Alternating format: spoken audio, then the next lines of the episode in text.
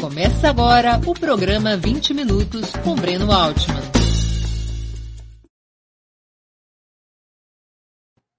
Bom dia! Hoje é 23 de junho de 2021.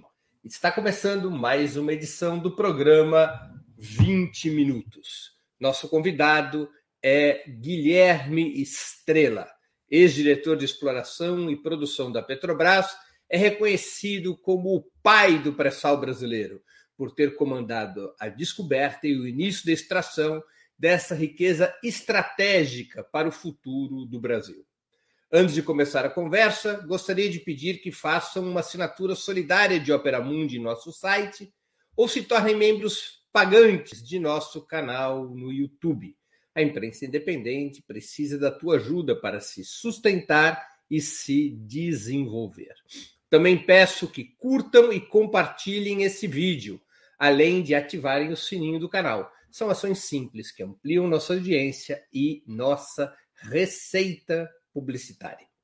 Nossos espectadores também poderão fazer perguntas ao convidado nas áreas de bate-papo das plataformas YouTube e Facebook. Quem as fizer, peço que contribuam, se puderem, com o Super Chat ou o Super Sticker no canal de Ópera Mundi no YouTube. Bom dia, Guilherme. Muito obrigado por aceitar nosso convite. Uma honra ter sua presença no 20 Minutos. Não, bom dia, Breno e todos que estão nos ouvindo e vendo. A honra é minha, Breno. Você já é uma referência, não de hoje, já, né? Na, na história, na reportagem política brasileira, então é uma honra minha participar desse programa. Guilherme, cinco anos depois do golpe que derrubou a presidenta Dilma Rousseff, qual a situação da Petrobras? A situação da Petrobras é a seguinte, né? Eu tenho falado e tenho sido inclusive criticado por isso, né? Eu tenho falado que a Petrobras acabou, né? Porque Petrobras não é só o pré-sal enfim, e algumas refinarias no Brasil, né? A Petrobras é uma empresa estatal que tem, que carrega em si, na sua essência, na sua origem, movimento do povo brasileiro nas ruas desse Brasil, falando, é, gritando e exigindo que o petróleo seja nosso, né? Isso veio do final da década de 40, entrou pela década de 50 até a fundação da companhia, 1953.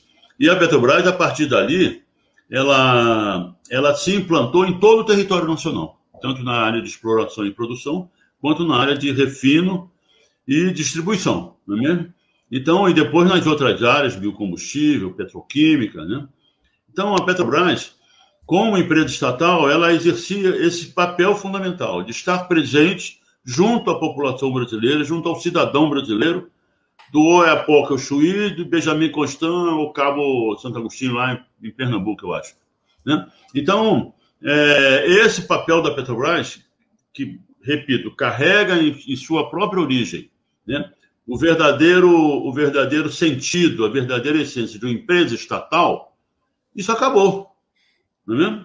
A Petrobras não é mais uma empresa nem presente em todo o Brasil, nem, nem, nem fazendo parte do desenvolvimento é, local brasileiro, desenvolvimento integral, não só científico, tecnológico, cultural, em cada um dos locais onde ela, onde ela operava.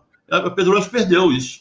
Né? Então, para mim, que tenho que, que, entrei na Petrobras em 1965, quer dizer, pouco tempo depois dela ter formada, e que acompanhei como empregado da companhia a expansão dessa empresa e a assunção de uma verdadeira empresa estatal, como estava nos sonhos do, do, do, do cidadão e do povo brasileiro, isso acabou.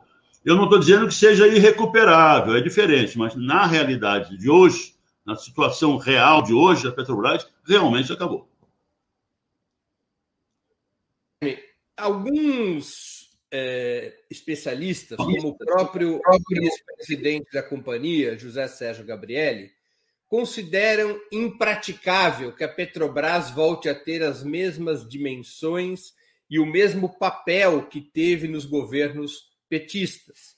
Você concorda com esse ponto de vista? Não concordo porque é, tudo isso que foi feito após o golpe de 2016 foi feito ao arrepio da lei, ao arrepio da Constituição Federal. Né?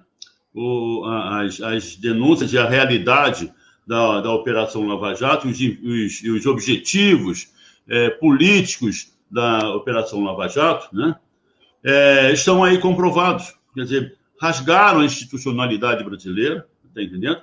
E que torna, é, é, é, fraudar uma eleição presidencial, né? não só a presidencial, mas com todo aquele, aquele conjunto de, de, de, de medidas absolutamente ilegais, como fake news e tudo mais.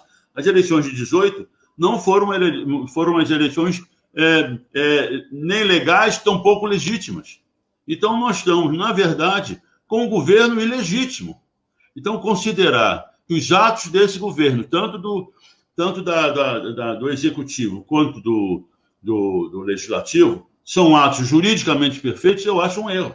Porque aí, se forem juridicamente perfeitos, então está tudo legitimado. E aí, e, a realidade que tá, tem nos mostrado é isso. Agora mesmo está é, é, é tá comprovado que foi, isso foi uma ação, inclusive, de, uma, de, um, de um país estrangeiro. Não é mesmo? Nós estamos sob um governo de ocupação civil, é verdade, mas foi instalada para, para servir a, obje, a, a, a interesses e objetivos estratégicos de um país estrangeiro. Então, isso está claro. Então, temos que. Isso tem que ser revertido. Né? E tem, tem que ser revertido, como diz o cidadão Requião e o professor Gilberto Bercovici, da USP, através de plebiscitos, de, de, de plebiscitos é, é, revogatórios, essa coisa e tudo. Agora mesmo nós, nós somos, estamos vendo que o Macri, na Argentina, está restatizando, vai restatizar tudo. O Alberto Fernandes. Ah, desculpe, desculpe. Isso foi um, é um erro, é um erro ideológico, eu cometi, mas, é, é, mas, mas é o Alberto Fernandes. Tá? Ele, ele, ele me disse, não, vamos, vamos restatizar tudo. Então, esse, eu, não, eu, não, eu não posso concordar, porque, repito, concordando, eu vou admitir que o governo Petain, na, na, na França, fosse um governo legal e legítimo. Né? Nós estamos, ô, Breno e meus amigos, nós estamos sob ocupação estrangeira. Isso é comprovado até a, o próprio, o próprio é, é, é, a Câmara lá de Representantes dos Estados Unidos está pedindo, tá pedindo informações a, ao, ao, ao executivo lá, a CIA, inclusive, né, ao Departamento de Justiça, não é mesmo? Por como é que isso se deu, como é que essa interferência se deu né, para mudar é, a vida política brasileira. Guilherme, é, quais as principais medidas que deveriam ser tomadas, em tua opinião, pra, para reestruturar a Petrobras? Você defende, como também é, aventou o ex-presidente Lula em entrevista logo depois da anulação de suas sentenças, que as vendas de ativos realizadas depois de 2016, como a da própria BR Distribuidora, sejam revertidas por um novo governo de esquerda? Quais seriam as principais medidas para reestruturar a Petrobras? Muito bem, você citou muito bem o presidente Lula, né, que eu, eu tive uma falha em não citá-lo, né, que foi a única coisa, quer dizer, fora do, do aspecto geral coberto pelo presidente Lula naquele, naquele momento, naquela, naquele discurso histórico lá do, do, do, do Sindicato dos Metalúrgicos em São Bernardo do Campo, né? É, a, a única jeito foi, foi isso, ele avisou, estão, estejam avisados os que comprarem, que compram os ativos da Petrobras, que nós vamos tomar de volta. E é isso mesmo. Agora, qual é, o, qual é, o, qual é a base, né? Quais são as medidas que poderiam ser tomadas? Bom, primeiro, é, a, a, é, é, é mantendo a institucionalidade, quer dizer, é, atuando dentro da Constituição brasileira, né? E a, com a convocação dos plebiscitos, para, isso, para que isso seja é, legalmente factível. Inclusive, como aqui eu estou com a Constituição do, brasileira, no artigo 1 artigo 1 é, e tem um no artigo 1 O artigo 1 diz a República Federativa do Brasil, formada pela União Indissolúvel dos Estados, Municípios e Distrito Federal, constitui-se em Estado Democrático de Direito e tem como fundamentos. Aí, e tem um, a soberania nacional. Né? Então, a energia é soberania nacional. A venda de ativos da Petrobras, ativos estratégicos da Petrobras, não é a venda de, um, de uma, alguma coisa menos importante. A venda de a, a, a, é, ativos estratégicos da Petrobras atenta contra a soberania nacional. A venda da BR, o Breno, tem aqui, ó, A venda da BR, que a BR é a nossa presença no mercado interno brasileiro. A venda da BR é, é, não atende à Constituição de, de, de 88. Está dizendo, artigo 219, o mercado interno, olha só, o mercado interno integra o patrimônio nacional e será incentivado de modo a viabilizar o desenvolvimento cultural, socioeconômico, o bem-estar da população e a autonomia tecnológica do país. Isso está na Constituição Federal. A venda da BR atenta contra esse. A venda dos gasodutos atenta. Quer dizer, o mercado interno é patrimônio brasileiro. E tinha que ser, tinha que ser enfim, é, implantado e organizado e, e, atuado pela, pela uma empresa estatal como a Petrobras. Está entendendo? Então, é, alguma coisa, e aí entre os juristas e tudo mais, para acharem uma base legal para nós revertermos isso tudo. Com o apoio, claro que é o apoio fundamental é o apoio do, do cidadão brasileiro através de consultas, que a, a, a Constituição brasileira, também no artigo 1 é, diz o seguinte: parágrafo único, que é isso, é, é uma, é, uma, é uma novidade nas Constituições brasileiras. Diz o seguinte: parágrafo único da, do artigo 1 Todo poder emana do povo, que o exerce por meio de representantes eleitos ou diretamente nos termos dessa Constituição. Isso é da Constituição. Então, é convocar o povo diretamente para opinar e, e, e, chamar os, os compradores e, e, negociar essa, essa, essa retomada. Né? Como aconteceu no Iraque. Eu estava lá no Iraque quando descobrimos Maginon. E o governo iraquiano chamou e disse: olha, vocês descobriram uma, uma, uma, reserva petrolífera aí de tal forma gigantesca que, que atenta a, presença de uma empresa estrangeira, ainda que estatal, e de um país amigo, porque nós fomos lá por causa do, do, do da, da, decisão do Geisel de quebrar o, o, o, embargo da Corte de Haia sobre o petróleo iraquiano, porque tinha um deposto lá o governo, né? E eles disseram: nós vamos ter que renegociar com vocês para trazer isso de volta para o governo iraquiano. E assim foi feito. Sentaram na mesa e houve compensações lá, e a Petrobras foi ressarcida, o mercado iraquiano foi aberto, enfim, houve negociações que compensaram a, a, a, a, saída da Petrobras. Assim temos que chamar. Chama, chama, os, chamemos os, os compradores e disseram, olha, isso aqui está contra a Constituição, esse, pessoal não, não, não atendeu a Constituição brasileira. Então vamos renegociar isso, vamos ver como é que resolvemos essa parada. Além da reestatização de ativos, é, deixa eu te perguntar sobre algumas outras questões importantes. É, você acha que deveria haver um retorno pleno ao sistema de partilha, que foi bastante danificado depois de 2016, né? O, o, o, eu participei diretamente na, na formulação né, desse, da, da, do novo marco regulatório. Né? A ministra Se Dilma. explicar a diferença para os nossos espectadores, seria bom. Como é que é o sistema de concessão e como é o sistema de partilha? E, qual, e quais foram as mudanças pós-Temer que foram adotadas nesse sistema? O, o, o, o sistema de concessão que é utilizado em áreas praticamente virgens, do ponto de vista de exploração e produção, ele concede a propriedade, por isso que vem o nome, ele concede a propriedade do petróleo descoberto ao a quem o descobre. Né? Quer dizer, a empresa que vem e, e investe e descobre petróleo, ela é proprietária do petróleo e do gás que descobre. Ela faz o que quiser com ele. Né? O país não tem, não tem direito, qualquer direito a essa, a essa riqueza que ele descobriu. Por que, que isso acontece? Porque é em áreas, é em áreas ainda virgens, do ponto de vista de exploração e produção, ou que, ou que tenham, ou que carreguem grande risco. Então, a, a concessão da propriedade é um atrativo para o investidor, não é mesmo? Quer dizer, um poço de petróleo não custa menos de 50 milhões de dólares.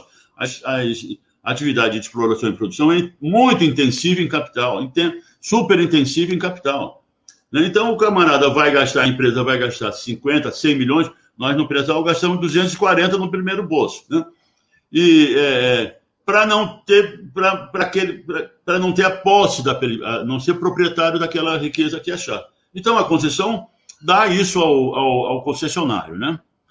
Ah, ah, quando você descobre, né, e isso ocorre nos países também, grandes produtores que tinham, que tinham as suas áreas abertas né, a, a empresas é, privadas, quando você, você descobre uma província petrolífera, vamos dar um exemplo. Numa área, em geral, no mundo inteiro, a, a, a razão de descoberta de petróleo e gás natural é 1 para 10. Vamos, é, é, diz o seguinte: em cada 10 poços que você perfurar, isso é uma, é uma estatística simples assim, não tem nenhum fundamento, é uma estatística, prática, né? É, em cada 10 poços que você perfurar, você descobre um, né? Quando você descobre uma província petrolífera, e nós geólogos temos um ditado que se encaixa perfeitamente nisso, quer dizer, quando você descobre o caminho das pedras, né? Então, literalmente, literalmente, literalmente esse, essa, essa razão de esse risco, né? Que é financeiro, grandemente financeiro, como eu disse, né? Esse risco diminui, às vezes quase desaparece. Quer ver, quer dizer, passa por uma, passa por, tem uma queda e vem quase com cada poço você descobre alguma coisa. Está entendendo? E com o pré-sal foi isso mesmo. Quer dizer, nós descobrimos uma enorme, foi a maior província petrolífera descoberta nos últimos 50 anos em todo o mundo. Né? E, e então o risco exploratório caiu. Né? Então era necessário que se mudasse o marco regulatório. Se partisse de uma, de uma concessão em que, repito, a propriedade do, do bem, da riqueza achada, pertencia a quem teria, tinha investido e corrido risco, agora não. Agora é do Estado, né?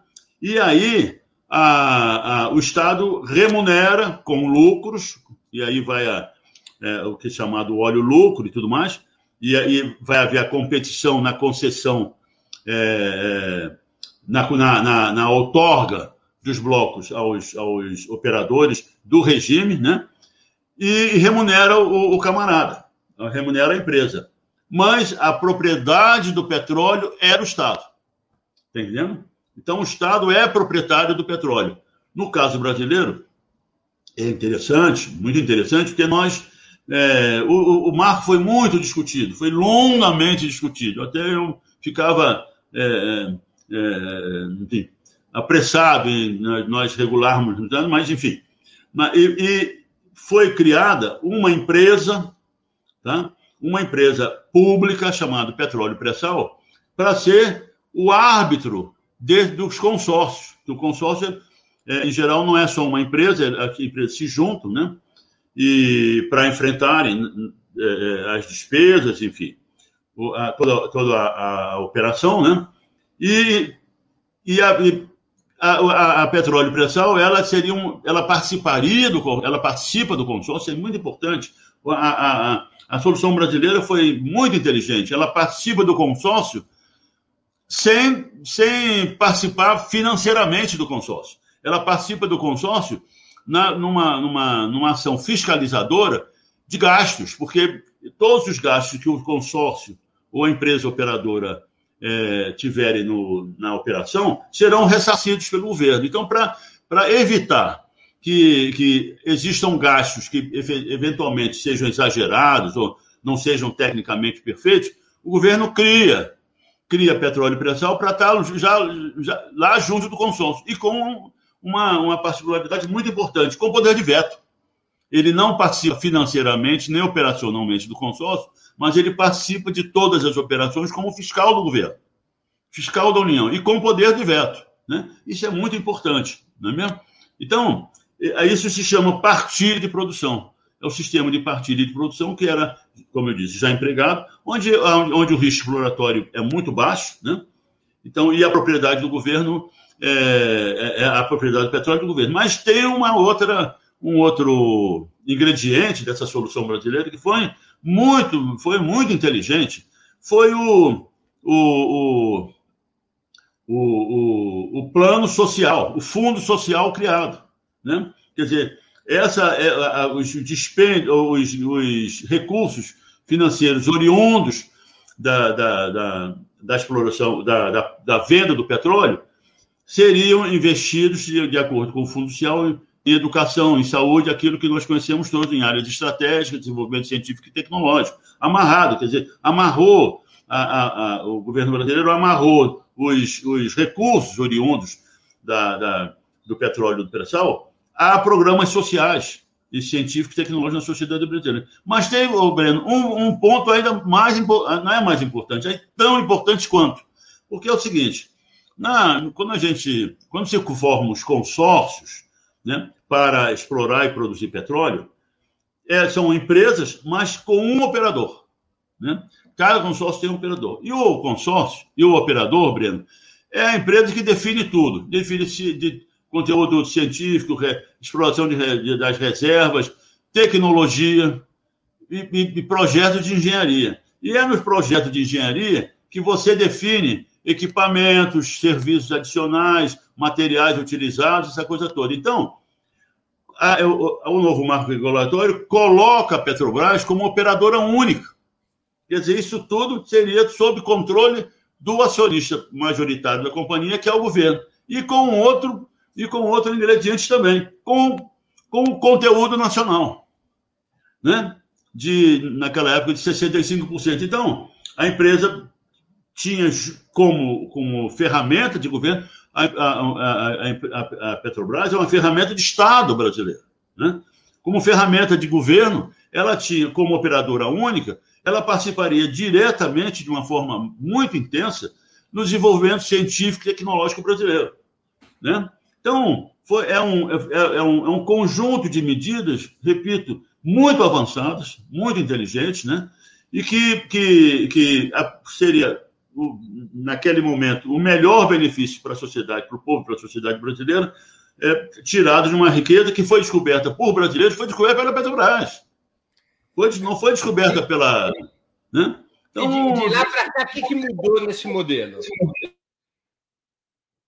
Seguinte, primeiro, houve aquela, aquela, aquele decreto, aquela lei, chamada Lei do Trilhão. Né? Quer dizer, a, a, tiram a Petrobras como operadora única, isso já foi um pouco antes.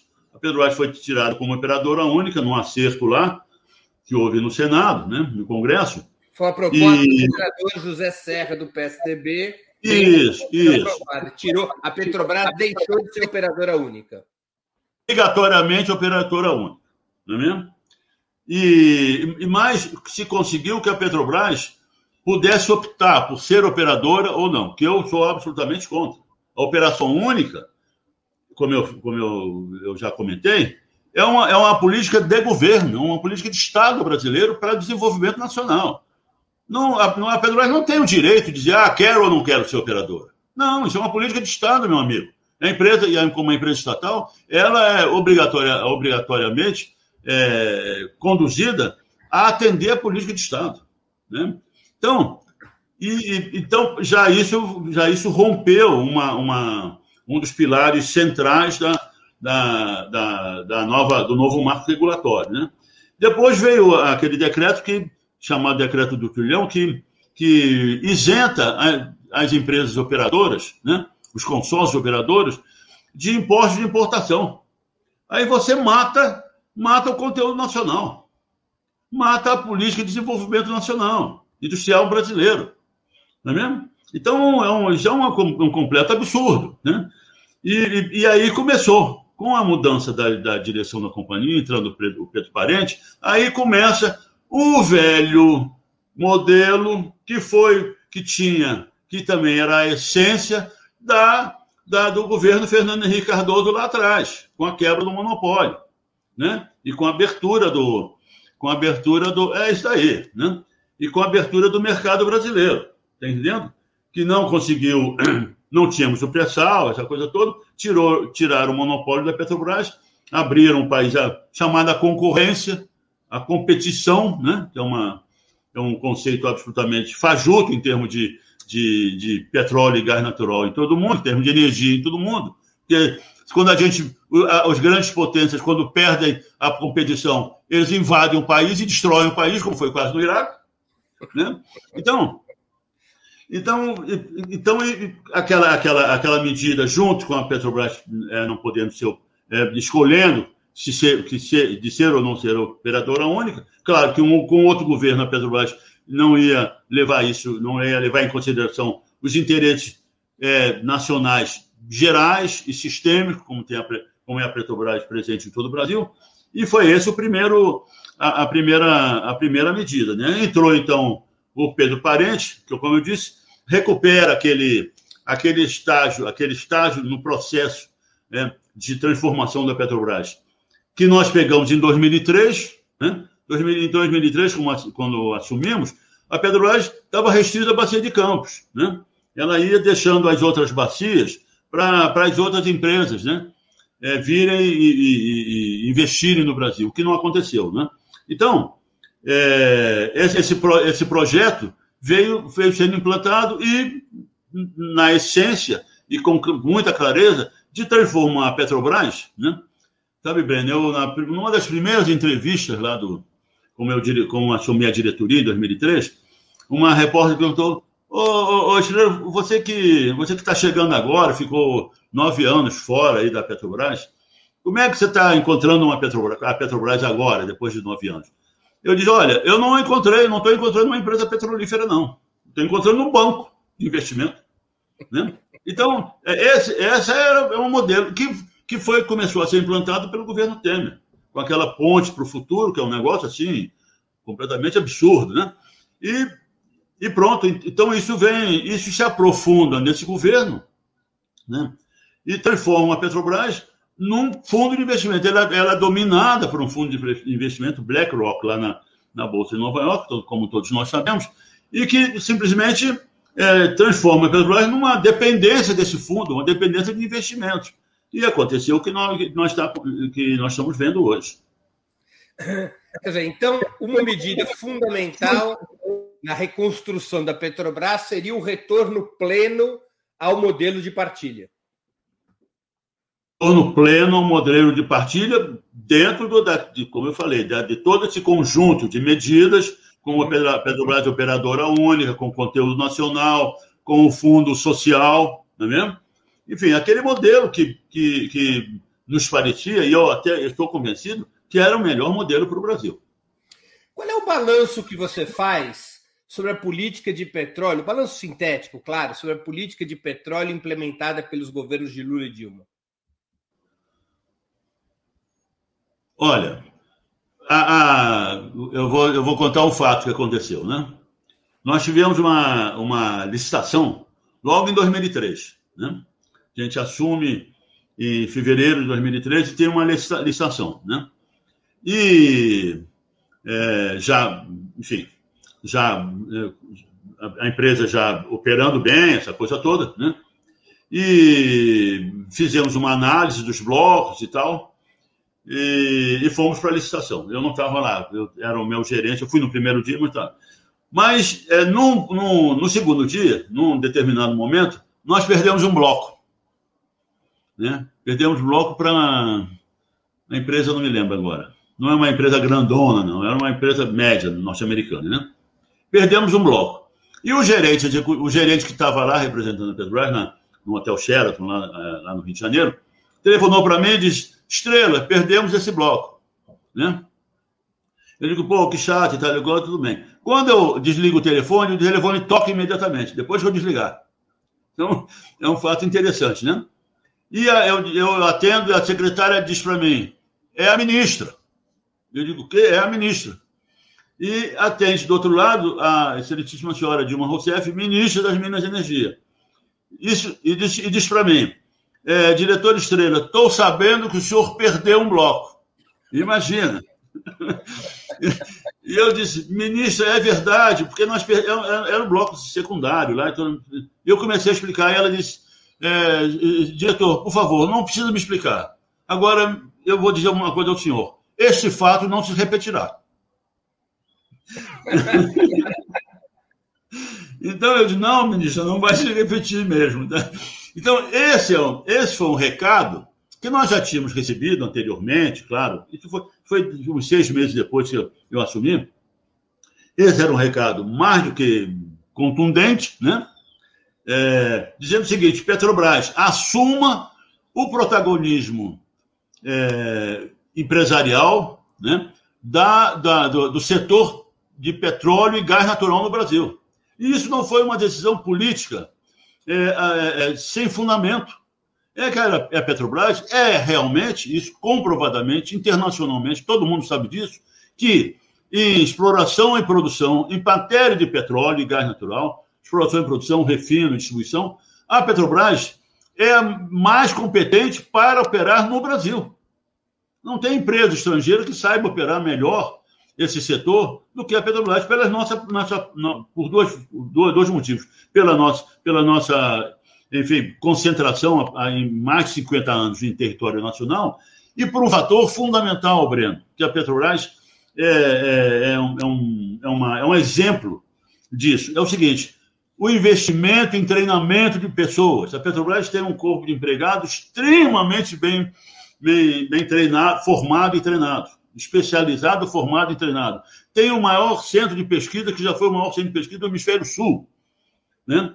Então, é uma, enfim, é uma empresa integrada, de, era uma empresa integrada de energia. Você, dizer... você, defende que se volte ao modelo de integração do poste ao poço? Ou seja, que a Petrobras domine toda a cadeia de exploração do petróleo, não só a extração, mas a indústria do refino, a distribuição e tudo? Certamente, eu, eu defendo isso e tem as minhas razões são o seguinte: é, o, o, setor petrolífero, diferente de outros setores industriais, o setor petrolífero é um setor integrado. Né? Quer dizer, ele, ele, ele, a, a, a, a lucratividade dele é, é, é, configurada em vários elos, claro, da, da cadeia, mas integradamente. Então, você, você, você administra, do ponto de vista de de, re, de retorno financeiro, você administra um sistema inteiro, né? um sistema integrado inteiro. Então, você tem possibilidade de regular, como petróleo, como combustíveis, né? É, é, é, petróleo e gás natural e seus, e seus, e seus derivados, né? são, é um, são um fator de, de qualidade de vida, de inflação, de desenvolvimento é, social, tá entendendo? Então, você pode administrar um preço ao consumidor interno, ao cidadão brasileiro interno, ao consumidor brasileiro interno, que é proprietário da Petrobras, que é o governo. Hoje não tem maioria das ações, mas ah, é, é, o, é o quem, e quem controla a Petrobras. Você pode administrar com o preço mais adequado possível e conservar a, lucra, a, a sustentabilidade financeira desse sistema integradamente. Se um elo não dá, se um elo não dá não dá muito lucro, ou até não dá lucro, os outros elos da cadeia compensam aquela, aquela, aquela eventual e, e momentânea situação e mantém o preço ao consumidor no, no melhor nível possível para que o consumidor brasileiro não, não, não seja a todo, todos os dias é, é, é, é, submetido a mudanças de preço e tudo mais, ou a pagar um preço muito mais alto que, que, que, que custa para a própria empresa, está entendendo? Então, aquele modelo integrado é fundamental. Quer dizer, com, com, com, a, é, é, com os campos de petróleo, com a, o transporte, com os nossos portos, com os gasodutos, importantíssimo, né? Que, e, e isso no, o, o pré-sal é importante, porque o pré-sal, é rico em gás, que não, era o, não é o óleo pesado da bacia de Campos. Então, então, aquele modelo integrado é fundamental para a gestão da companhia, de gestão do sistema, numa política de governo de fornecimento de energia aos menores custos possíveis para o consumidor, para a indústria brasileira, enfim, para o mercado interno brasileiro. Uh, Guilherme, uh, você é favorável e acha que seria factível hoje ao fechamento de capital da Petrobras para reduzir a pressão dos acionistas uh, privados? É, isso é uma, isso é uma boa pergunta, porque nós temos a, o grande, o grande, o grande golpe contra a soberania de gestão da Petrobras foi a abertura de capital na Bolsa de Nova York, pelo, Fernando, pelo governo Fernando Henrique Cardoso. Porque nós ficamos presos a regras contábeis da, da, lá da Bolsa de Nova York. Isso é muito, é, enfim, é muito, enfim, é, considerado no meio, no meio financeiro, só que tem o seguinte: Quando houve a queda lá de 2014, na queda do petróleo, de passou de 100 para 25, 30, as empresas entraram no vermelho. E a Bolsa de Nova York, a NISE lá, né? A Bolsa de Nova York modifica o, o, o a, a, legislação para que as empresas incluíssem na, na, nos seus balanços ativos que não eram nem produtores. Está entendendo? Para não, não exibirem prejuízo. Então, a Bolsa de Nova York também ela reflete o interesse das empresas e das grandes empresas que lá estão. Muito bem. E nisso, é, a Petrobras fica presa, entre aspas, a regras contábeis e obrigações e a legislação norte-americana. Mas, aí é que está. Quando, quando o, o, o interesse nacional está em jogo, né, nós temos que arrumar um jeito de, é, de contornar essas dificuldades. Essa, essas dificuldades entendendo? Isso porque é o, é o interesse nacional. Quer dizer, você é, um valor mais alto se levanta e que nos obriga a, a sairmos dessa, dessa, dessa dependência, né? que nos transforma, que nos tira a soberania de gestão da maior empresa brasileira num, num assunto e numa, numa matéria absolutamente estratégica para o desenvolvimento nacional. Isso, isso, tem que dar um jeito. Eu não sou especialista, mas tem que dar um jeito. Está entendendo? Guilherme... Isso é uma coisa que os especialistas sentarem na mesa e, e, e, e resolverem com essa, com, essa, com essa missão. Olha, vocês têm que encontrar uma saída para nós reassumirmos a, a soberania de gestão da petróleo brasileira ano. Guilherme, você está entre os dirigentes da empresa sobre os quais jamais pesou qualquer denúncia ou processo por corrupção. Qual foi o real impacto desses desvios sobre o funcionamento da empresa? Você acha que a Petrobras estava pouco protegida para encarar esses ataques de predadores? O Breno, isso é um, isso é um assunto central né, dessa nossa conversa. É o seguinte: é, é, através, inclusive, das, das denúncias né, de diretores lá que se envolveram nesse processo de corrupção, vou começar só por esse ponto. Né? É, esse processo vem de antes né? e que não foi considerado na, nas, nas, investigações. Isso vinha de antes. Né? É, nós tivemos um, um, diretor de gás que depois foi eleito senador da República, não é? E foi caçado como na, no exercício da, da, da, da, senatória na República, ligados à, à corrupção, essa coisa toda. Então, isso é um, um, um assunto que veio de antes, né? Muito bem. E fomos surpreendidos. Eu vou contar só a minha, a minha versão, que eu, naturalmente, nós que não fomos envolvidos, conversamos entre nós. Quer dizer, você tinha na diretoria né, é, empregados de 25 anos de companhia, que tinham, eram gerentes, tinham sido gerentes, uma vida gerencial. Então, para nós, não havia nenhum tipo de motivo para desconfiarmos daquilo que estava acontecendo. Está entendendo? Então, mas aconteceu. Aconteceu e, e, e, e, veio o Lava Jato, que trouxe isso a público, né? E isso foi uma coisa que teve um impacto muito negativo na companhia, mas muito negativo no corpo de empregados da companhia, até hoje, tá entendendo? E, e a, a, a, a solução é, é, intrínseca e, e relativa exatamente àqueles desvios veio com prisões, essa coisa toda, e, e, depois estourou, é, veio à tona que a gente sabe, que tinham objetivos políticos maiores, mas, de qualquer maneira, é, ficamos sabendo, a, a, sociedade brasileira ficou sabendo de uma, de, uma, de, uma, de uma situação que era muito negativa na companhia, não é mesmo? Agora, teve um impacto grande na empresa, está entendendo? Mas isso de maneira nenhuma, por quê? Vamos ver, até um dos, um dos um dos filmes que a, a Laila pediu para eu, eu, citar como tendo visto esses, nesses últimos meses, né? Foi um filme chamado Trabalho Interno, né? Sobre a, isso, sobre a, a crise lá de 2008 nos Estados Unidos, a, a crise dos derivativos, que foi eivada em corrupção, não é mesmo? Só que tem o seguinte, Naquele, neles, na, no, nos Estados Unidos, a GE, que estava falida, claro que o governo americano não ia deixar a GE falir. A GM é a mesma coisa. E, esse, e, e, e como resultado da corrupção que houve na Petrobras, né, não só a Petrobras foi extremamente prejudicada, como as empresas brasileiras.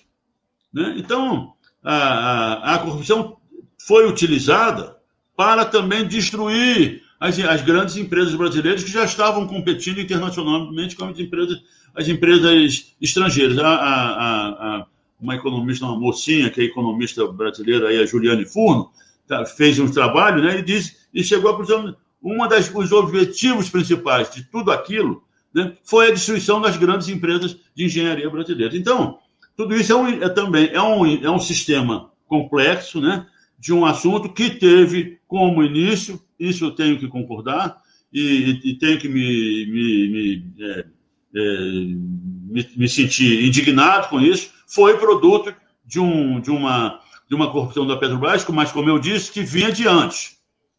Essa é a verdade. Quais as consequências da Lava Jato sobre a companhia e a cadeia de óleo e gás?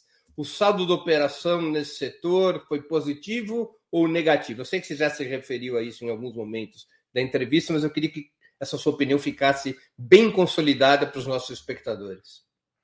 Não, o saldo foi o seguinte: quer dizer, você, você é, tira, tira da Petrobras a operadora única, né? você, você abre as, as, as, as áreas de exploração para as empresas estrangeiras, você abre o pré-sal para a participação das empresas estrangeiras como operadora, como operadoras, né? Você, enfim, você destrói a empresa brasileira de, de engenharia, tá entendendo? Em vez de você fazer como os Estados Unidos, que prenderam lá os, os proprietários e tudo mais, mas preservaram as empresas. Quer dizer, você, você quebra uma, um, um dos pilares fundamentais de, de, de um movimento de, de reindustrialização brasileira, de, de, retomada de uma, de, uma, de uma fase muito positiva para a indústria brasileira, para a engenharia nacional, para a ciência e tecnologia brasileira. Né? Então, você esse, chegamos a um ponto que a empresa é, é, é, é apequenada, não é mesmo? Ah, vai ser, vai ser, eh, está sendo conduzida para ser produtora no pré-sal e refinadora no eixo Rio-São Paulo, que é, é, é, o, é, o, grande centro de consumo de combustíveis do Brasil, né? Mais nada, porque esse é o maior lucro, quer dizer, transformaram a empresa efetivamente num fundo de, de investimento, quer dizer, tirar a companhia da, do ambiente de desenvolvimento nacional, da sua presença em todo o território brasileiro, com o povo brasileiro, conjuntamente com o povo brasileiro, com a universidade brasileira, com a cultura nacional, é então, o resultado foi esse. O resultado é muito negativo. Né? É muito negativo. É, Puniram-se lá os, os, corruptos, como o Lula disse, tem corrupto está solto, né?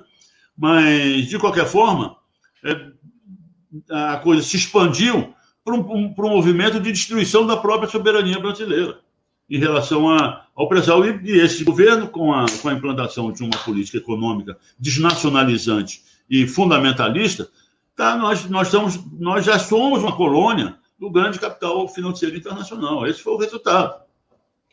Guilherme, o pré-sal representou, na sua descoberta e no início da exploração, o vislumbre de uma nova estrada para o desenvolvimento nacional. Você acha que o pré-sal continua a ser, como se disse há alguns anos, o nosso passaporte para o futuro? Desde que nós revertamos tudo isso que foi feito. Porque se a gente não reverter, quer dizer, vamos produzir, eh, vamos produzir para um, fora do mercado interno brasileiro. Agora mesmo a Petrobras está botando, está tá, tá saindo totalmente da, da BR distribuidora. Quer dizer, nós vamos ficar, é, é aquela sua, das suas primeiras perguntas, nós vamos ficar numa empresa que, que vai gerar, vai gerar recursos, tá gerar caixa vai gerar caixa, vai gerar caixa, mas fora, desligado do Brasil. Só, o, dizer, o, que, o, que poder, o que poderá ser positivo vai ser a utilização desse caixa. E a utilização dentro de, de, de entre aspas, porque a, o governo brasileiro está com 30% das ações da companhia. Né? Então, esse caixa vai ser distribuído também para os 70% de acionistas no exterior, privados no, no exterior e no Brasil.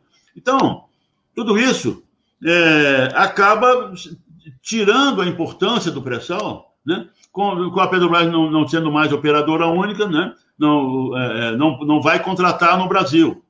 Né?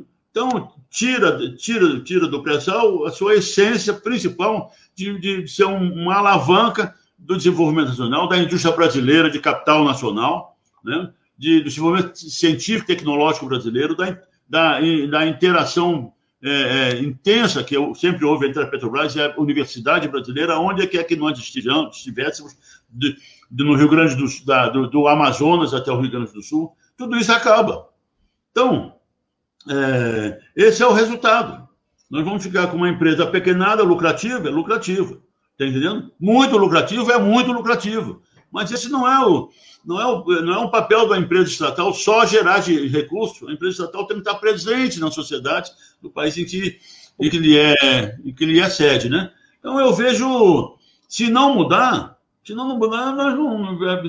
Você vai hoje em Macaé, é, é Breno, é, foram dezenas de milhares de empregos perdidos, porque a Petrobras está tá entregando Macaé, Macaé, que era a principal base de operação da Petrobras, uma bacia de campos. A bacia de campos está tendo toda vendida, toda vendida, só ficando com um ou dois campos mais produtivos, que dão maior lucro, porque essa, essa é a lógica né, do, do, do, do capital financeiro. É o maior lucro com o menor risco no menor prazo possível. Então, a, empresa está, hoje em Macaé, o, estado do Rio de Janeiro, está tá sofrendo uma, uma, uma, um colapso econômico pela saída da companhia. Porque não é a empresa privada que vai fazer o que a Petrobras fazia. O Como país não é... consegue se desenvolver sem uma Petrobras forte, integrada e sob controle do Estado? Não. Na minha visão, não. E não é economia, e, e não é só ser um controle do Estado.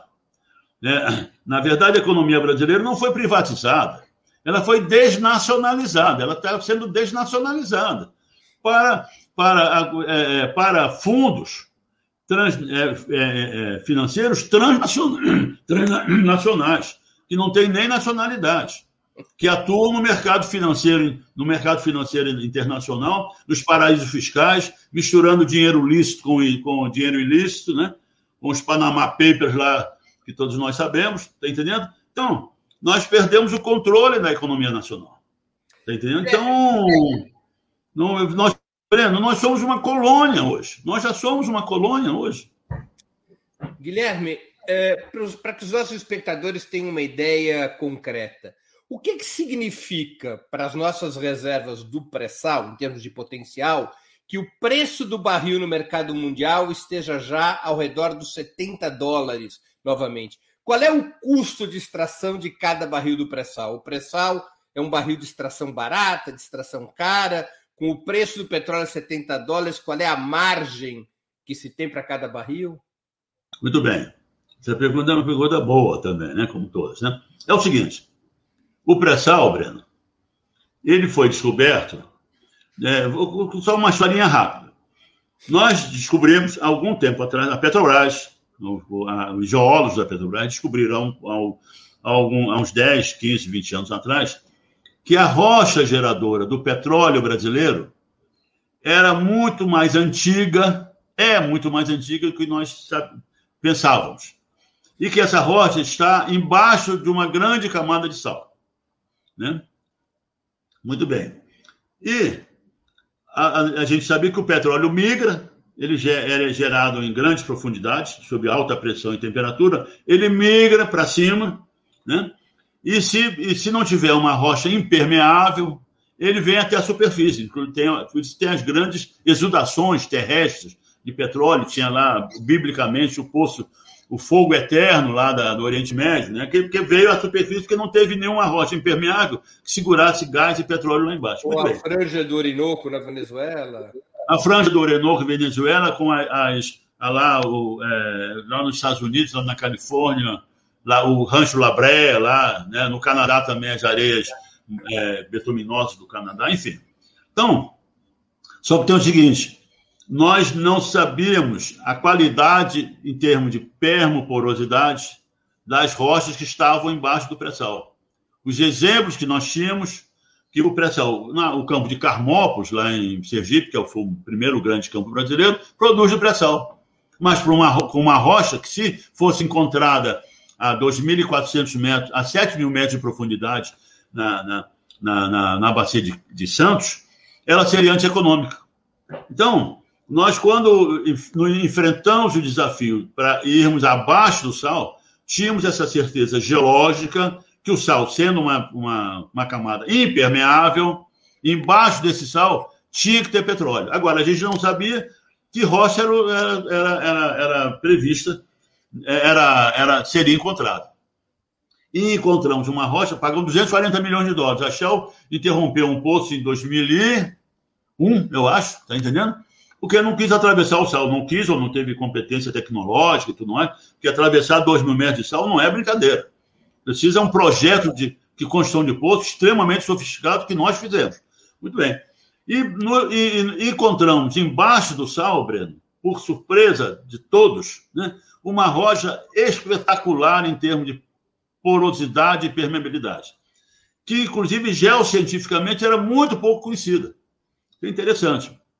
E, e investimos no, conhecimento geológico dessa rocha, enquanto no pós-sal, lá da Bacia de, San, de Campos, a gente, como é, era a, a, a universidade mais competente nisso, era na Universidade do Texas, em Austin, no Texas, nós fizemos um convênio com a Universidade do Texas para desenvolver o conhecimento geocientífico, geocientífico sobre os reservatórios do pós-sal da Bacia de Campos. No pré-sal, não.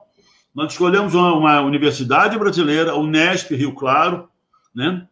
É, para fazermos uma, um convênio é, é, científico, desenvolvimento científico, tá entendendo? No conhecimento dessas rochas que eram novas no mundo inteiro né, eram pouco conhecidas, pelo menos no mundo inteiro, do ponto de vista geocientífico. Então, essa, essa, esse convênio transformou a Unesp numa das principais, hoje é um centro mundial de conhecimento desse tipo de rocha. Né?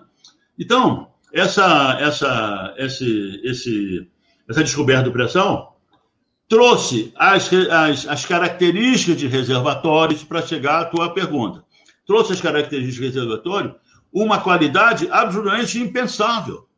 Né? Hoje, um poço de pressão ele tem capacidade de produzir 10, 20, 30 mil barris por dia. Então, isso, isso decai, colapsa com o, o, o, o, o preço de produção. A Petrobras, outro dia, publicou aí uma, uma, uma, uma nota dizendo que com 23 dólares ela já, ela já é lucrativa. O, a, a barril a 23 dólares. A 70 20, dólares, então? 23 dólares, né? Quando a Petrobras diz que a, e a Petrobras, a gente sabendo que é um fundo de investimento, nesses 23 você tem que botar aí uns 30% no mínimo de lucro. Né? Então tem uns 6, 7 dólares. Quer dizer, ela está produzindo a 17, 16, 17 dólares o barril do pré-sal. Com 23, ela tem um lucro também extraordinário. Não, tá dos, não é entre os mais baixos do mundo, como a Arábia Saudita e a Venezuela, mas é bem mais barato do que se previa há 15 ou 20 anos. Muito mais barato. Tenho aqui um, um, um artigo sobre isso. E, com uma vantagem, Breno, com uma vantagem. O, o, o, o óleo da Venezuela é ultra pesado. Claro. O óleo da Venezuela, para ser processado, ele tem que ser pré-refinado. Ele é ultra pesado. Né? O pré-sal não. O pré-sal é um óleo leve. Né? Segundo, o óleo da Arábia Saudita ele é rico em enxofre. Então, ele, ele precisa de tratamento, precisa de, de equipamentos especiais nas refinarias para lidar com esse, com esse óleo rico em enxofre. E outra coisa, o, o óleo do pré-sal é leve, não tem enxofre, tá entendendo? E tem o seguinte, é riquíssimo em gás, beleza? Isso é importantíssimo. Ele é rico em gás, o que não é do óleo da bacia de Campos. O óleo da bacia de Campos, não, o, o sal não, o sal se moveu, abriu buracos no sal e o óleo veio, veio para cima. E nesse caminho, lá de baixo, até encontrar um reservatório mais jovem, mais, mais geologicamente mais jovem, ele se degrada e perde o gás. O óleo do, do pré-sal é muito rico em gás, em termos volumétricos. E tem mais o seguinte: esse gás do pré-sal, ele é rico em duas matérias-primas é, fundamentais para a indústria: em matéria-prima petroquímica e de fertilizantes, Breno. Nós somos, vamos, seremos o maior país produtor de alimentos do mundo, segundo a FAO, e importamos. Não é fósforo, nitrogênio. Nitrogênio. Nitrogênio, são fertilizantes nitrogenados, amônio, ureia, essa coisa toda. Não, não, não, não atende 100% o, a, a exigência de fertilizantes, mas atende muito as, as, as, as exigências dos nossos fertilizantes. Mais uma nós... razão para a integração da Petrobras. Isso, exatamente, é onde eu queria chegar. Mais, mais essa razão. Entendeu? Então, a, a, o pré-sal dá ao Brasil condições de você ter. Vamos chegar a atuar, a, a responder o final da sua pergunta, né? O Brasil é, é, é, é capaz de, de, de, de, dar, de colocar à disposição da sociedade brasileira do desenvolvimento nacional energia a custo barato. O petróleo hoje fechou ontem, eu tomei nota para. Tive que dar uma estudadazinha para conversar com você. É, o petróleo fechou a 74 dólares o barril, Breno. Passou de 70, e, é verdade. Passou de 70. E aqui a, a, eu vi uma, uma, uma, uma, uma publicação no, no Valor Econômico, no dia 16, não sei, né?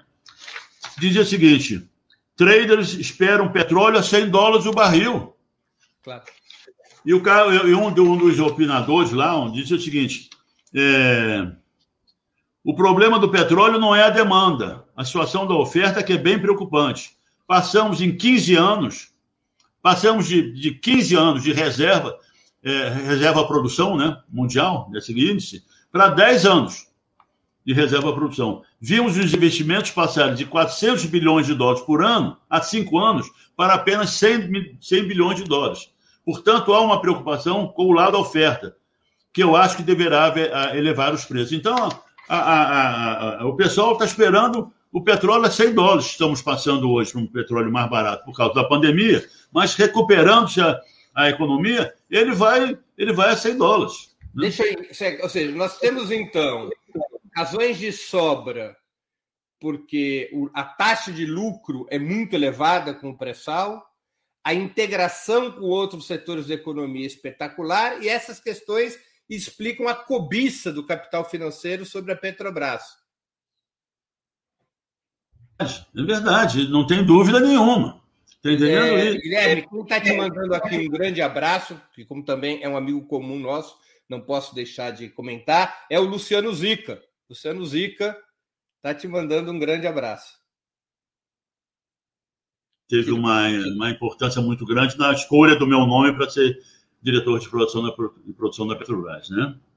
Guilherme, Mas então. Uhum, e, e, e são as razões também para que seja considerado estratégico que a Petrobras volte a ser uma empresa não apenas é, robusta na exploração do petróleo, mas integrada do, po, do poste ao poço, incluindo a indústria petroquímica, ou seja, a, aquela ideia dos governos Lula e Dilma de que a Petrobras tinha que ser uma grande empresa é, integrada de energia e não apenas uma extratora de petróleo.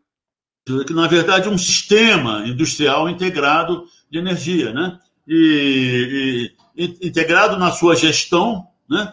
E também nos seus resultados, como eu disse, quer dizer, essa, essa gestão integrada do sistema, ela é, com o que os economistas dizem, que eu aprendi lá até com o ministro Guido Mantega, que foi que era do conselho, uma pessoa também exemplar, um brasileiro de primeira qualidade, né? E ele chamava de anticíclica, quer dizer, é, uma, quando você gera um, gera um sistema integrado, ele, esse sistema é anticíclico. Quando um elo vai mal, o outro elo vai bem. Então, você administra isso com com muito mais facilidade. Você não fica. Ah, ah, é, porque o pessoal diz, ah, a estrela. Mas como é que nós íamos manter um, um, campo no, no, estado do Rio Grande do Norte, na bacia lá, Potiguar, se esse campo produz é, é, petróleo mais caro do que o petróleo importado? Como é que nós vamos sustentar uma atividade dessa? Eu respondi o seguinte: primeiro, petróleo, Brasil, petróleo mundial hoje está 30, amanhã está 70, companheiro. Como é que você pode tomar decisão como é de fechar um campo que ele está produzindo a 40, porque o petróleo mundial está a 30, e no, porque daqui a uma semana o petróleo está a 70. Então, a visão de curto prazo no setor petrolífero é completamente errada, descabida.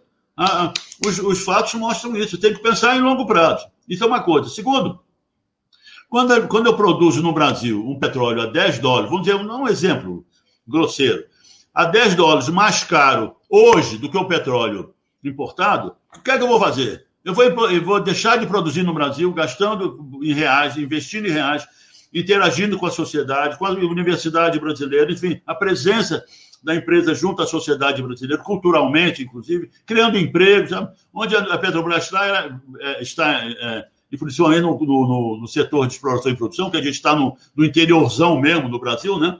Então, temos uma integração com a sociedade. E vamos gastar divisas importando petróleo estrangeiro a 10 dólares. Não, produzamos no Brasil, porque esse, esse, esse, esse preço mais alto, que hoje está mais alto, não é mesmo? Ele, você tem que desonerar esse preço dos benefícios que, que essa produção, a produção desse bem, traz no território brasileiro para a sociedade brasileira. Não? Guilherme, as mudanças que vão sendo implementadas mundo afora para substituir a energia fóssil, até mesmo com a perspectiva de que o sistema automobilístico passe a ser movido por, le... por eletricidade, significa o ocaso do petróleo como principal fonte de energia do planeta?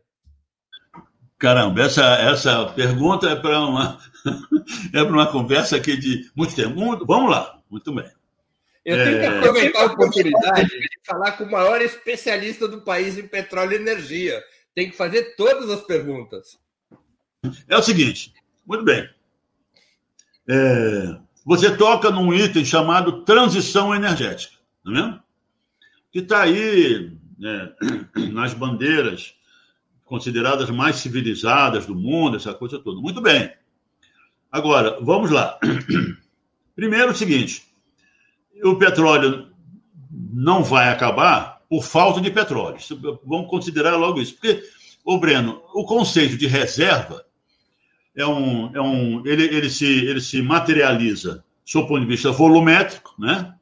mas ele é um conceito puramente é, financeiro. Porque ele depende do preço do petróleo. Né? um, um, as reservas baixam quando o preço do petróleo está baixo. Quer dizer, se você não produzi-lo de acordo com a metodologia empregada mundialmente, se você não produzi-lo abaixo do preço do, é, que ele tem no mercado, não pode ser considerado reserva. Né? Muito bem. Então, a tecnologia. Houve, uma, houve uma, uma reunião em 1922, nos Estados Unidos. Os Estados Unidos, descobrindo o petróleo no final do século XIX, eles construíram a sua hegemonia política mundial durante o século XX todo. Né? Então, o petróleo era fundamental para a manutenção dos Estados Unidos em 1900. Se é hoje, imagine em 1922. Né? Venceram a Primeira Guerra por, por causa do petróleo, porque os alemães é, mantiv se mantiveram no carvão para equipar seus navios lá, e, e, e, os ingleses trocaram, o Churchill trocou imediatamente, quando surgiu o petróleo, o Churchill trocou ah, o combustível da frota inglesa da, da Royal Navy para utilizar petróleo, muito mais eficiente que os, que os, que os lentos, couraçados alemães. perdeu o Gallipoli, mas acertou na história da troca de energia. Isso, isso mesmo. Muito bem. Em 1922, houve uma reunião, isso se conta no setor petrolífero, é, do, do, governo americano com as empresas petrolíferas americanas, e chegaram à conclusão seguinte: as reservas americanas descobertas só dão para 10 anos. Então, estrategicamente, os Estados Unidos têm que procurar petróleo fora dos Estados Unidos. E foram, os ingleses já estavam na, no Irã, já descoberto com petróleo já nas primeiras décadas do ano do século XX. Os Estados Unidos entraram na Arábia Saudita, não é mesmo? Então, o petróleo se, se se, se transformou na principal fonte de energia do mundo, que veio passar o carvão na década de 50. Mas eu estou dizendo isso pelo seguinte, porque em 22, com a tecnologia existente, se, se, se, parecia que o petróleo teria acabado, queria acabar em pouco tempo, porque aquela tecnologia é, é, era ainda rudimentar em termos de produção. Muito bem. Hoje, como é que nós estamos hoje? Hoje nós temos uma matriz energética é, mundial com cerca de 80% ainda, com de 70% a 80% com fósseis, quer dizer, petróleo, gás natural e carvão. Né? Então, é, se levantam contra a utilização de combustíveis fósseis o fenômeno do aquecimento global. Né? Muito bem. É, e eu conto uma história como geólogo. Eu tive uma vez aí na Universidade Federal Fluminense e falei que há 10 mil anos atrás a Baía de Guanabara não existia. E o, professor disse: Não, Estúdio, você está errado. Não é há 10 mil anos, há 8 mil anos. 8 mil anos atrás não tínhamos a Baía de Guanabara. Por que, que não tínhamos a Baía de Guanabara? Porque as calotas polares eram imensas há 8 mil anos. E o mar estava mais, estava 100 metros abaixo. O, a água do mar toda concentrada nas grandes calotas polares. Então, hoje, a, quem, quem, quem atravessa a, a maravilhosa, não, nem, nem, tão maravilhosa Baía de Guanabara, porque está totalmente poluída, mas é uma beleza é, é, enorme, maravilhosa ali, não sabe que há 8 mil anos aqui não existia. E por que, não existia? Porque o, o planeta começou a, a, a, a sair da, da, da, da, última era glacial. E é onde nós estamos. Nós estamos, nós estamos enfrentando um, um, fenômeno geológico, né? de aquecimento global. Agora, há uma, há uma, há uma interferência da, dos combustíveis fósseis após a primeira revolução industrial, com a utilização do, do, do carvão? Há, não há dúvida que, há, que haja. Mas a, o, o, o, impacto dessa, dessa, dessa, dessa, dessa interferência é muito discutido. Está entendendo? Por quê? Com a Revolução Industrial, só eu vou. Eu vou é, isso, é, isso é para responder a tua pergunta, porque é, é, essa transição energética está aí na mesa de todo mundo. Né? Muito bem. Para, para é, a Revolução Industrial, que teve uma, uma, uma, um reflexo muito positivo, principalmente no desflorestamento, né? quando surge o combustível fóssil, a humanidade passa a deixar, deixa de, de, de, utilizar a lenha, não é mesmo? Mas a Revolução Industrial causa um fenômeno é, é absolutamente transforma a humanidade, né? a, a, a, é, a, ponto de, na década de 50, é, a, a, população, a, relação população urbana-rural se inverte, passa a a população urbana muito maior que a população rural. Hoje, é, é, hoje, por exemplo, no mundo, e hoje, em 2010, eu, eu tomei nota aqui, era de 85 a 15, 85 urbana e 15 rural. O que é que resultou isso da, da grande urbanização? O desmatamento, a construção de grandes cidades, né?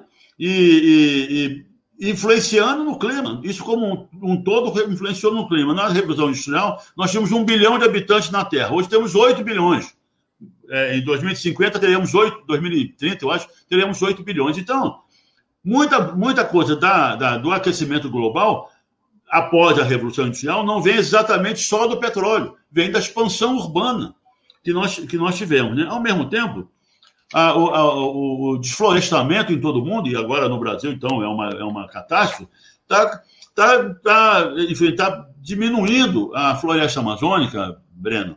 Ela contribui com cerca de 8 a 10% do, do, do oxigênio que vai para a atmosfera. Então, isso tudo está contribuindo muito para os, os, gases de efeito estufa, acumulação de gases de efeito estufa e o aquecimento global. Agora tem o seguinte, tá?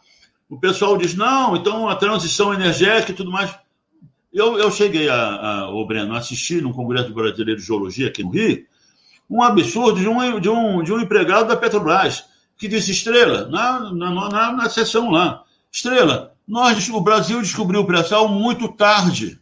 O pré-sal não vai ter serventia. Quer dizer, como é que uma pessoa do setor petróleo é, é, tem a coragem de, de, de, opinar dessa forma? Por quê?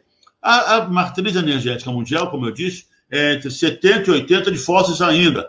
E não há a, os, os, os, estudos que nós temos em mão e, é, é, exibem, exibem uma, uma, um crescimento constante da, da presença de, de combustíveis renováveis, mas também eh, os estudos dizem o seguinte, que o consumo de energia per capita ele vai aumentar na medida que os países pobres e de, desenvolvimento aumentam seu consumo de energia. E aí eu, te, eu abro um parênteses. Né? Nós temos a matriz energética mais bem equilibrada do mundo num grande país. 55 fósseis e 45 é, é, renováveis. O equilíbrio brasileiro é muito melhor do que a média muito, mundial.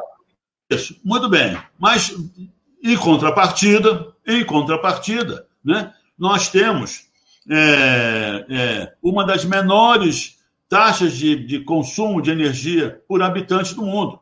Uma das menores, não. Somos lá é o último dado que eu tenho, está no 50 lugar. E o consumo per capita de energia é, é, é, é, parâmetro de medição de qualidade de vida. Então, essa, essa, essa, esse consumo per capita de energia baixo reflete a nossa imensa desigualdade social e de, na distribuição de riqueza do Brasil, como todos nós sabemos. Né? Então, é preciso que a gente dê energia à nossa sociedade, abundante e barata, para que nós, com decorrência direta, melhoremos a nossa qualidade de vida.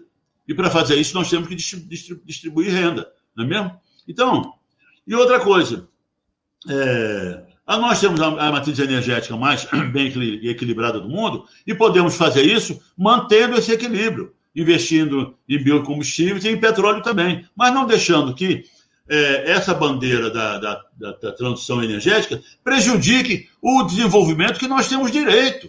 Porque os grandes, as grandes potências, os, grandes, as, as, os países mais ricos do mundo fizeram a sua, é, construíram a sua riqueza em cima do petróleo.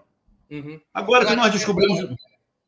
Sim, agora que nós descobrimos o pré-sal, não podemos, não podemos é, é, produzi-lo? Não, vamos equilibrando a nossa matriz, vamos produzir e colocar é, é, energia para o povo brasileiro o mais barato possível. Deixa eu fazer então, essa, essa, só para terminar, claro, desculpa. Claro, claro. Então, essa, essa coisa da transição energética, nós, por exemplo, somos, somos o vigésimo local, lugar lá em, em emissão de CO2 por, por habitante. Né? A transição energética tem que começar é pelos países envolvidos, meu amigo. É pelos Estados Unidos, pela Europa e pela China. Está entendendo? Porque são os grandes, grandes produtores de CO2 para a atmosfera. E não pelo Brasil. Uhum. Nós, essa, essa bandeira de transição energética é, é legal, muito bem, muito bem. Só que temos o seguinte: nós temos que ver primeiro os nossos, nossos interesses em relação comparado, comparados com os interesses dos, dos países mais desenvolvidos. Não é mesmo? Então, temos que ver isso. De advogado do diabo.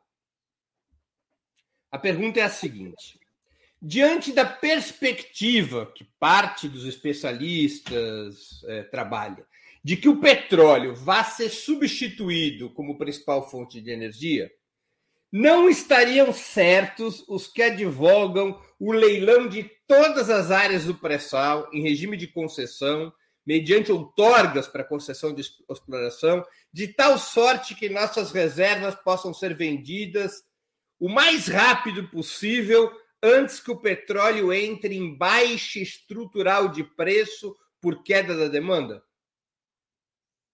É, é justamente pelo que eu, pelo, pelo que eu, que eu falei. Primeiro, o seguinte: é, o, o investimento, quando você descobre um campo de petróleo, você não vai produzi-lo amanhã, principalmente no pré-sal.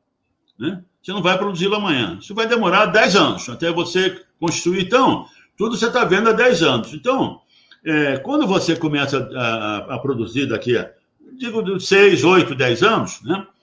você coloca em produção, no caso do pré-sal, um campo que vai produzir 200 mil barris por dia. Então, por que esse interesse dessas empresas esse, é, internacionais no pré-sal brasileiro com essa perspectiva? Não, daqui a 20 anos, quando tiver produzido, o petróleo não vai valer nada. Então, por que, que eu vou investir isso agora?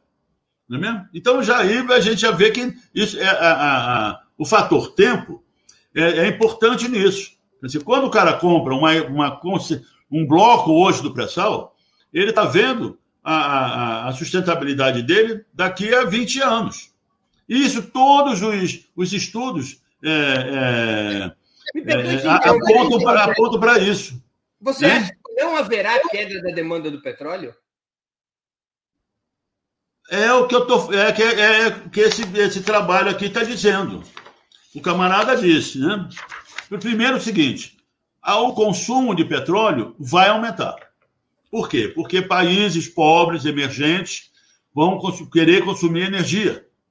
Né? E você, o Breno, é, você, meu amigo, você sabe, todos sabemos, que o petróleo, essa energia do petróleo, não move automóveis, não move um carrinho para você chegar e fazer bonita. Eu não estou, desculpe, eu não estou desmerecendo, não. Né?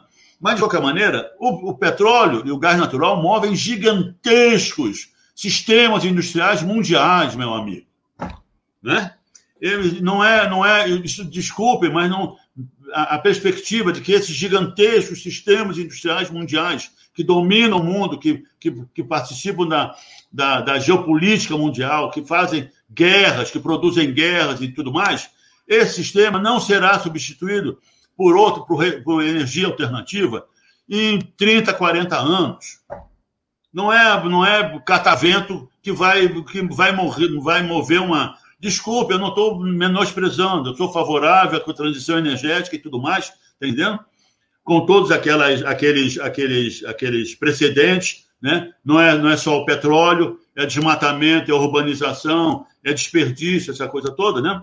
Mas não, isso aí é, é, é, é inegável que nós concordemos com isso. Isso será uma. Ainda, será uma... ainda a frota automobilística passasse do mundo, passasse a ser movida por energia elétrica, a demanda por petróleo continuaria ativa e crescente. Isso. E, e, e na Europa, isso que a Mercedes, a Volkswagen, os países, as grandes marcas euro, euro, alemãs lá, estão dizendo, não, a partir de 2030, né? 2030, não vai ter mais é só carro elétrico. Carro elétrico movido a eletricidade com quem? Com o gás russo do Nord Stream 2. Que, que eles estão lá, que os Estados Unidos está lá, que está lá querendo bombardear. Não é mesmo? Então, também tem isso, companheiro. Não é, não é, é movida a energia elétrica, né? pelo menos na Europa, mas está lá o, o, segundo, a segunda perna do, do gasoduto do gasoduto russo, que não passa agora mais pela Ucrânia, né? no Nord Stream 2 que eles, que eles quiseram boicotar e não estão conseguindo boicotar e vai ser terminado. Então, é isso. Tá? Então, e outra coisa, o Enio, o, o, Breno, que eu também, às vezes, sou mal compreendido. Né? E eu não quero, de maneira nenhuma, ofender nada, né? ninguém, nem nenhuma empresa. Hidroeletricidade. A hidroeletricidade é legal, é limpa, essa coisa toda, tirando, tá, para isso tem um, o MAB aí, movimento de pelos atingidos com as barragens, temos todos esses problemas, né, das barragens e tudo mais. Mas a eletricidade está literalmente sujeita a truvas, a chuvas e trovoadas, né? Mais Nós, a chuva do que a trovoada. Mais a chuva do que as trovoadas, né? Então, você tem, e eu sou de uma geração é, no Rio de Janeiro que tinha apagão toda semana, né? Então tinha você uma marchinha, né? De, de, dia falta água, de noite falta luz. Não tinha uma marchinha de carnaval? Isso. É, é muito bem lembrado. De noite, de muito dia falta água, de noite falta luz. Isso, muito bem lembrado. Eu vou incluir nas minhas, nas minhas anotações. Então, a hidroeletricidade é importantíssima, né? Foi a causa, é, o ciclo barrageiro, claro, né? Foi a causa da, da, da, da do grande período de industrialização brasileiro, tá entendendo? mas ela não sustenta um grande parque industrial permanentemente. Está entendendo? Agora nós estamos na, na, na beira de um apagão. Né? Então, é, é, preciso você ter um, um, sistema energético nacional, inclusive, inclusive gerido uniformemente, unicamente, né? um sistema de gestão energética, de, de, de, de produção, distribuição e, e, e consumo de energia, para que você dê sustentabilidade a longo prazo a, a, um, a um, um, programa de industrialização. Deixa eu fazer uma pergunta científica aqui que vem de um, um, um, espectador nosso, além disso, meu amigo, e que é um engenheiro químico. É, é uma questão que eu não a conheço, quero te passar para pelo menos, conhecer um pouco. O Diogo Simões pergunta: qual a sua visão sobre tecnologias de sequestro de carbono para permitir explorar energia com emissões menores? É, vamos lá. Eu não sou especialista nesse assunto. Mas, de qualquer forma, é... por exemplo, nós já vínhamos, já vínhamos, vínhamos praticando na Petrobras, a indústria petrolífera brasileira como um todo, de produção é, na, na, área petrolífera, uma, uma, uma, uma medida que é uma medida primária. Quer dizer, a gente, é, você tinha que compensar a produção de petróleo pela, pelo reflorestamento, que a gente sabe que a, a, a, as, as, as florestas são responsáveis por, por enfim, por, por, grande parte desse sequestro de carbono. Né? Agora, é, eu não sou especialista em tecnologias específicas de, de sequestro de carbono, está entendendo? Então, não posso responder essa pergunta porque não sou, não, não conheço o assunto em termos de, em termos de processos de industriais né, de sequestro de carbono. Diogo, infelizmente eu vou, ter, vou te ficar devendo essa, essa questão. O que, eu, o que eu sei é o seguinte, que a, a, a Petrobras já, já praticava, e outras empresas também praticam, a, a, a, o licenciamento ambiental. A compensação do carbono, né?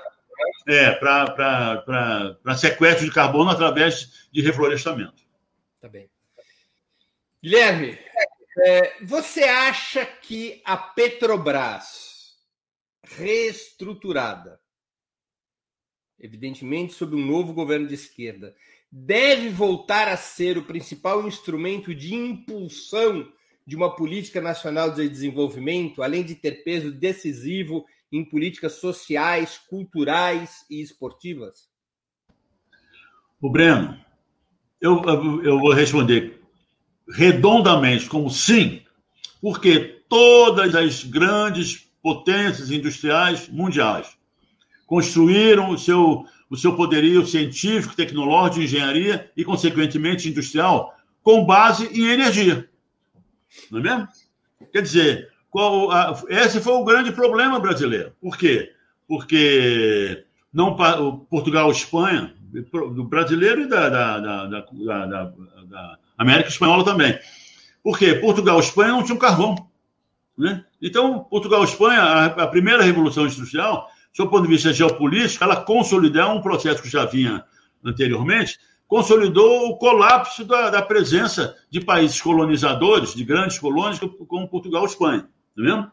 Aliás, o Brasil, inclusive o Brasil lá atrás já foi vítima de uma de uma de uma de um cenário geopolítico mundial que teve nós tivemos nosso o nosso território dividido em dois pelo Tratado de Tordesilhas, né? Muito bem.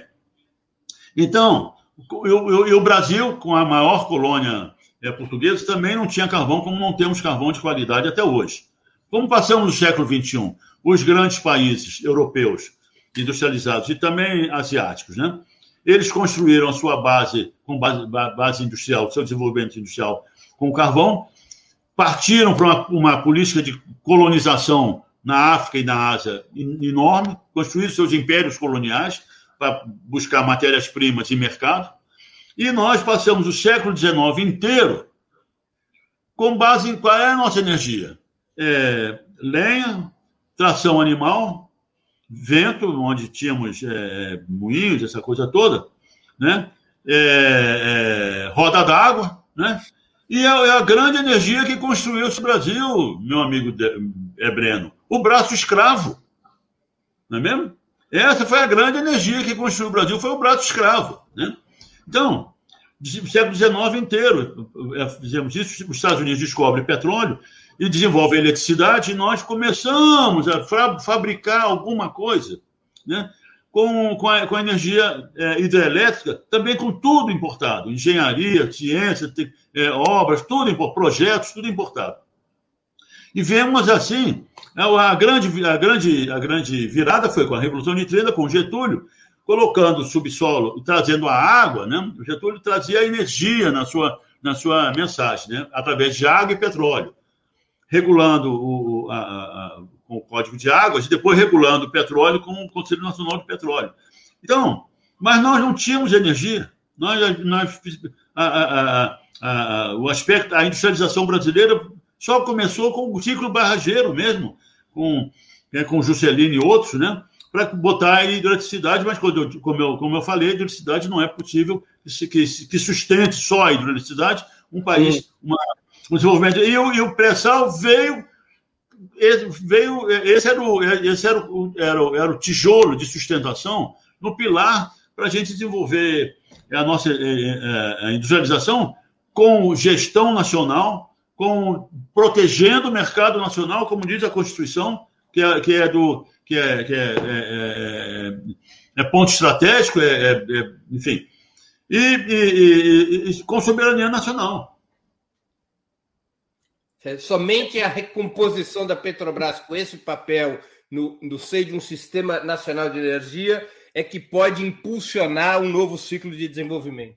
Verdade. Quer dizer, ela, ela como uma parte fundamental na composição desse sistema global. Que aí entra, entra entra a hidroeletricidade, entra a energia nuclear, entra né, as outras formas de energia, eólica e fotovoltaica, essa coisa toda. Numa gestão, é porque nós temos sol, nós temos vento, então o Brasil tem uma produção privilegiada. Agora, sem o petróleo, nós não temos. Sem a Petrobras, nós não temos. A Petrobras é integrada na produção, é, é, agregação de valor e distribuição desse, dos, nossos, dos nossos combustíveis. Quer dizer, a tarefa, uma das tarefas centrais de um novo governo de esquerda é a reconstrução plena da Petrobras, na tua opinião? Isso. E, e aí, é, eu, eu, coloco um adendo, uma, né, uma azeitona, né, uma, uma cereja nesse bolo, com a presença da Petrobras como empresa estatal representando o Estado brasileiro junto com a população brasileira.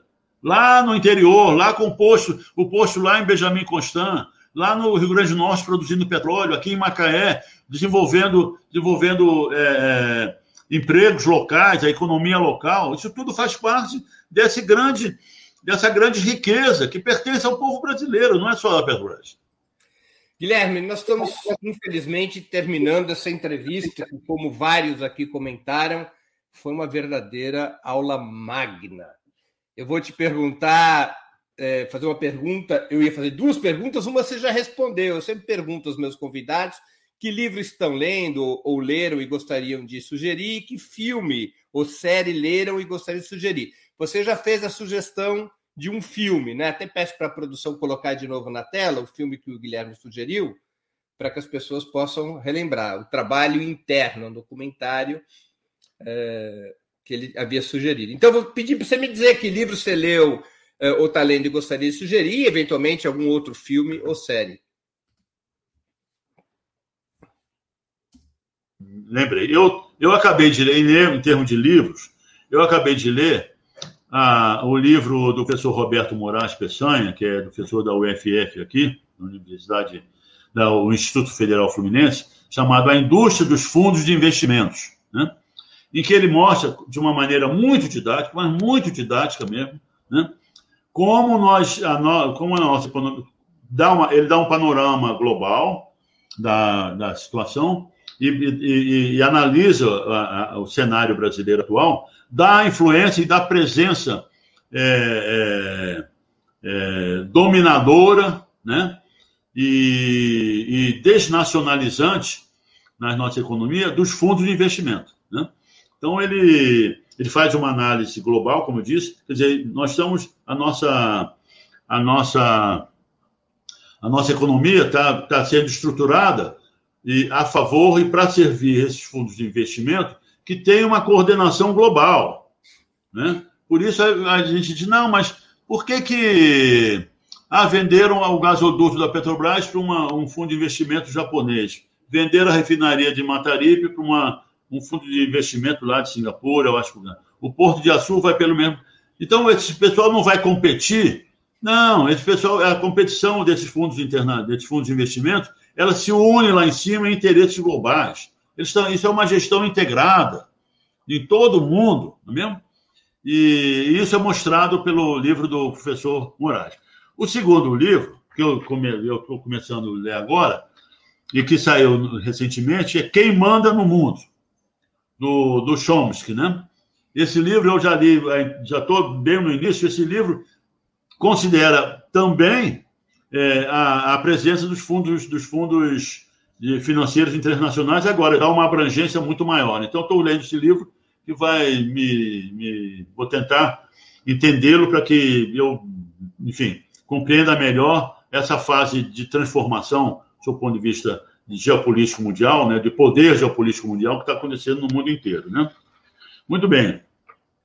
É, como filmes, é, ah, eu li também, a, a, a Laila me disse, não, é durante essa pandemia, mas antes da pandemia eu já tinha lido, é, é importante, o livro A Saga, do pré-sal, é, a saga, do colega Marco Antônio Pinheiro Machado, um geólogo extremamente competente, que participou na parte técnica da descoberta do processo de descoberta do metal, que vem desde muitos anos, né? Então, é interessante, ele dá detalhes interessantes e com uma um palavreado muito simples, né? E em termos de entendimento do, de um cidadão comum, é um livro muito interessante da gente ler. como filmes, é, eu, eu citei aqui. Primeiro, aquela indústria, é, como é que eu falei, que eu disse aqui, é, o trabalho o trabalho interno, né? É, que foi o filme que, que, que, que, tratou da crise americana e como é que o governo americano injetou 30 trilhões de dólares para salvar a economia das empresas americanas. GE, Banco of America, General Motors e tantas outras. Né? Isso foi importantíssimo, sem desnacionalizar, ah, sem deixar que as suas empresas se desmoronassem e acabassem de um dia para o outro, com corrupção pesada, inclusive. Né? Muito bem. Como filmes, é... tem um filme interessante, sabe? Chamado também, chamado Horizonte Profundo. Esse filme é interessante porque trata do desastre de uma grande empresa petrolífera mundial, uma das maiores empresas petrolíferas mundiais, numa, num poço que estava perfurando no Golfo do México, né? E mostra é, como uma gestão integrada da, da, da, operação, que é altamente arriscada, de, de petróleo a, é, a, grandes profundidades. Então, o pré-sal está a 2.400 metros de lâmina d'água. Isso é, uma, é, uma, é um desafio gigantesco. Depois, mais 5 mil metros de perfuração é outro desafio. A nossa a competência da Petrobras é, uma, é, uma, é reconhecida internacionalmente. O Nobel de, da indústria petrolífera, que é a Offshore Technology Conference, nós já ganhamos duas ou três vezes por causa das águas profundas primeiro, depois das águas ultraprofundas, né? Então, isso é importantíssimo, né? Nesse, nesse é, é um filme de ficção, não é? Baseado numa história real, mas um filme de ficção. É ficção, mas é, é ele conta, ele, ele descreve muito bem detalhes das, da, do processo decisório que levou a, a, a, ao desastre. Né? Uhum. E nós, eu tenho, e eu, como empregado da Petrobras, como brasileiro, tenho um orgulho enorme de dizer que nós trabalhamos em condições de segurança absolutamente muito sensíveis, em condições ambientais é, extremamente é, é, hostis, como a 2.400 metros de profundidade. E não temos, Breno, estamos produzindo pessoal desde 2010 por aí, não temos uma gota de óleo perdida no oceano. Petrobras é reconhecida pelas suas pela sua competência operacional em relação à soberania, à segurança operacional, como nas melhores do mundo. E, e então isso é, é, uma, é, uma, é um fato muito importante. Né? Esse, esse livro dá uma visão geral sobre o que aconteceu lá muito grande. Né? Inclusive, durante esse, durante o, houve um fato muito interessante, né? E que merece ser contado. E durante nesse nesse nesse desastre do campo de Macondo em 2010, houve comentários na na Universidade Brasileira de que a Petrobras estivesse correndo o mesmo risco do pré-sal, tá? Então, eu até dei uma entrevista dizendo o seguinte: espera lá, vamos ver as reais condições em que, se, em que ocorreu o desastre de Macondo. E foram condições de gestão operacional, associadas a questões técnicas, a decisões técnicas, não é mesmo? E essa, essas condições a Petrobras não pratica no Brasil. Né? Nós operamos de uma maneira completamente diferente do que operava, do que operava a, a empresa que, que, lá, que lá estava perfurando, proprietária do bloco, e que estava assim, conduzindo as operações no Golfo do México. Então, houve esse, essa diferença que eu achei, acho importante é, é, colocar, porque é, pode, se passou uma impressão que a exploração do pré-sal corria o mesmo risco, e não uhum. corria. Né? Então, esse é o filme Horizonte Profundo. E outro, outro filme muito interessante que eu achei foram Os Sete de Chicago, de Chicago, é. né? E que, e que mostra é como é que uma justiça é, pode ser influenciada por questões políticas e externas e cometer um erro judiciário de, de uma tamanha gravidade que foi mais ou menos guardadas as devidas é, é, proporções e dimensões, a coisa que aconteceu no, no, no Lava Jato aqui, quer dizer, influências externas que motivaram um erro judiciário, como foi aqui o caso da condenação do presidente Lula. É, então... Tá bem. Guilherme, eu queria agradecer muito pelo teu tempo, por tuas ideias, pelo teu conhecimento. Nessas mais de 90 minutos de conversa, a gente poderia ficar aqui horas, que muitas seriam as perguntas minhas e dos nossos espectadores. Obrigado pela oportunidade que você nos deu, a quem nos acompanhou e a mim mesmo. Eu que agradeço, com muito honrado o convite e a satisfação de estar com vocês conversando a respeito de um assunto importante para o Brasil, né, Bela? Encerramos assim mais uma edição do programa 20 Minutos. Voltaremos a nos ver hoje mesmo, quarta-feira, 23 de junho, às 19 horas, com um 20 minutos extraordinário, especial. Nosso convidado será o ex-líder estudantil José Dirceu. O tema: Geração 68, a luta continua. Será uma entrevista sobre a história das grandes batalhas daquela época e a herança que nos deixou, com muitos de seus protagonistas ainda vivos e atuantes na campanha pelo Fora Bolsonaro. É uma entrevista sobre esta grande geração da resistência à ditadura. Hoje às 19 horas, nos canais de Opera Mundi no YouTube, no Facebook e no Twitter, entrevista com José Dirceu, líder estudantil naquela época. Até lá, obrigado pela audiência e um grande abraço. Para assistir novamente esse programa e a outras edições dos programas 20 Minutos, se inscreva no canal do Opera Mundi no YouTube. Curta e compartilhe nossos vídeos. Deixe seus comentários. O jornalismo de Ópera Mundi é mantido com o seu apoio. Faça uma assinatura solidária em www.operamundi.com.br. Com um pequeno valor mensal, você nos ajuda no desenvolvimento de um jornalismo independente e de qualidade. Obrigado pela audiência e até a próxima.